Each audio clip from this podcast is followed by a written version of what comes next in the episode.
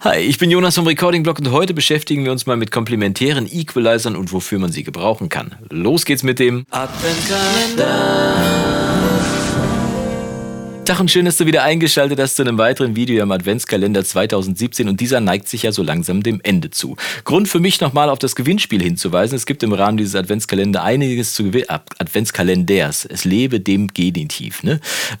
Im Rahmen des Adventskalenders gibt es was zu gewinnen und äh, zwar jede Menge Bücher aus der Welt des Home Recordings, jede Menge Fachwissen. Auf jeden Fall lohnt es sich da mitzuspielen, allein schon wegen dieser Bücher, aber auch wegen dem Hauptgewinn, dem Sennheiser MK4 Digital, einem Großmembranmikrofon, was man per USB direkt an den Rechner oder sogar ans iPad oder ans Tablet anschließen kann, kann man super Aufnahmen machen. Es lohnt sich also. Gesamtwert des Mikrofons alleine schon 400 Euro. Also ein top super Gewinn. Wie kannst du teilnehmen? Äh, du kannst mir was Schönes unter die Videos schreiben im Adventskalender. Achte darauf, dass du nicht den Adventskalender vom letzten Jahr erwischt. Äh, das ist zwar auch schön, wenn du was drunter schreibst, aber die Videos oder die Kommentare nehmen nicht an der Verlosung teil. Also achte auf den Adventskalender 2017. Schreib mir was Schönes, was Anregendes, einen Tipp oder auch äh, Kritik unter meine Videos. Nimmst du dran teil am Gewinnspiel oder aber du trägst dich in meinem Newsletter ein unter recordingblog.com gibt es meinen Newsletter oder du gehst noch einen Schritt weiter und wirst Teil der Recording-Blog Familie und äh, trägst dich im kostenlosen Mitgliederbereich auf meiner Seite an. Denn im Mitgliederbereich kann ich eine ganze Menge Sachen machen, die ich hier bei YouTube nicht machen kann. Ich kann zum Beispiel Sachen zum Download anbieten, kann aber auch Mixkritiken machen und so weiter und so fort. Es lohnt sich also auf jeden Fall, sich da anzumelden. Kommen wir jetzt aber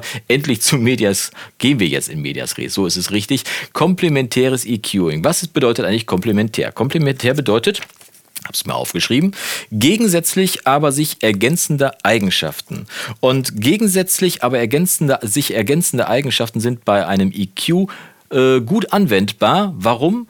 Äh, wenn man zum Beispiel Sounds hat, die sehr, sehr gleich sind. Äh, zum Beispiel zwei Synthesizer-Sounds, die sich äh, sehr äh, überdecken können im Mix oder zwei verzerrte Gitarren, wie ich sie jetzt hier gleich im Beispiel mal vorführe, oder zwei Akustikgitarren, die sehr gleich klingen. Immer wenn Instrumente gleich klingen und sich dadurch drohen zu maskieren, also die Frequenzen zu überlagern und dann bleibt nur noch das Wichtigste übrig. wenn es also dann durch intransparent wird, dann lohnt es sich mal über komplementäres EQing nachzudenken. Das ist relativ einfach einfach vom Prinzip her, ich mache mal hier die beiden EQs auf, die ich hier äh, für die Gitarren hier reingewählt habe. Da haben wir einmal den äh, EQ für die linke Seite und einmal auf die rechte Seite. Und wenn ich die untereinander schiebe, dann siehst du schon relativ zügig, was komplementär bedeutet. Ich habe es ja gerade gesagt, gegensätzlich, aber sich ergänzen. Und wie man hier sehen kann, ist hier zum Beispiel eine, äh, hier unten ist eine Anhebung bei 182 Hertz. Hier oben ist im Gegensatz dazu eine Absenkung bei 182 Hertz. Dann habe ich hier auf der rechten Seite, habe ich dann ähm, bei, ähm, was haben wir hier, 1,31 Kilohertz eine Absenkung und hier oben habe ich die Anhebung, der grüne Punkt hier vorne, wie man sehen kann und so weiter und so fort. Das heißt, die EQ-Bewegung, die ich bei dem einen Instrument auf der linken Seite mache, die mache ich gegensätzlich auf der anderen Seite. Dadurch kriege ich einen Kontrast. Ich habe jetzt hier mal ein bisschen drastischer angehoben, damit man es auch besser sehen und gleich auch vor allem hören kann. Ich habe hier jeweils 4 dB Schritte gemacht. Das heißt, heißt, 4 dB minus auf der linken Gitarre bedeuten bei 4 dB auf der rechten Seite in dem Frequenzbereich einen Unterschied von 8 dB. Das heißt, das ist deutlich unterschiedlich und das Ohr kann das deutlich trennen. Das heißt, diese beiden Gitarren, die eigentlich einen sehr, sehr ähnlichen Sound haben, schon äh, gleich also eingespielt sind und sich dadurch ein bisschen unterscheiden, aber der Sound ist sehr gleich, kriegen durch dieses komplementäre EQing auf jeden Fall nochmal ein bisschen mehr Platz im Mix. Im Mono ist es noch drastischer, aber selbst in Stereo wollen wir mal reinhören, wie sich das auswirkt. Ich habe die beiden beiden EQs aus. Und achte mal drauf, wie die beiden Gitarren ähm, schon ihre Seite besetzen, aber in der Mitte sich irgendwie zu ergänzen sein und die Mitte auch mit ausfüllen. Und äh, wenn ich den EQ anmache, dann passiert folgendes. Aus. Und an.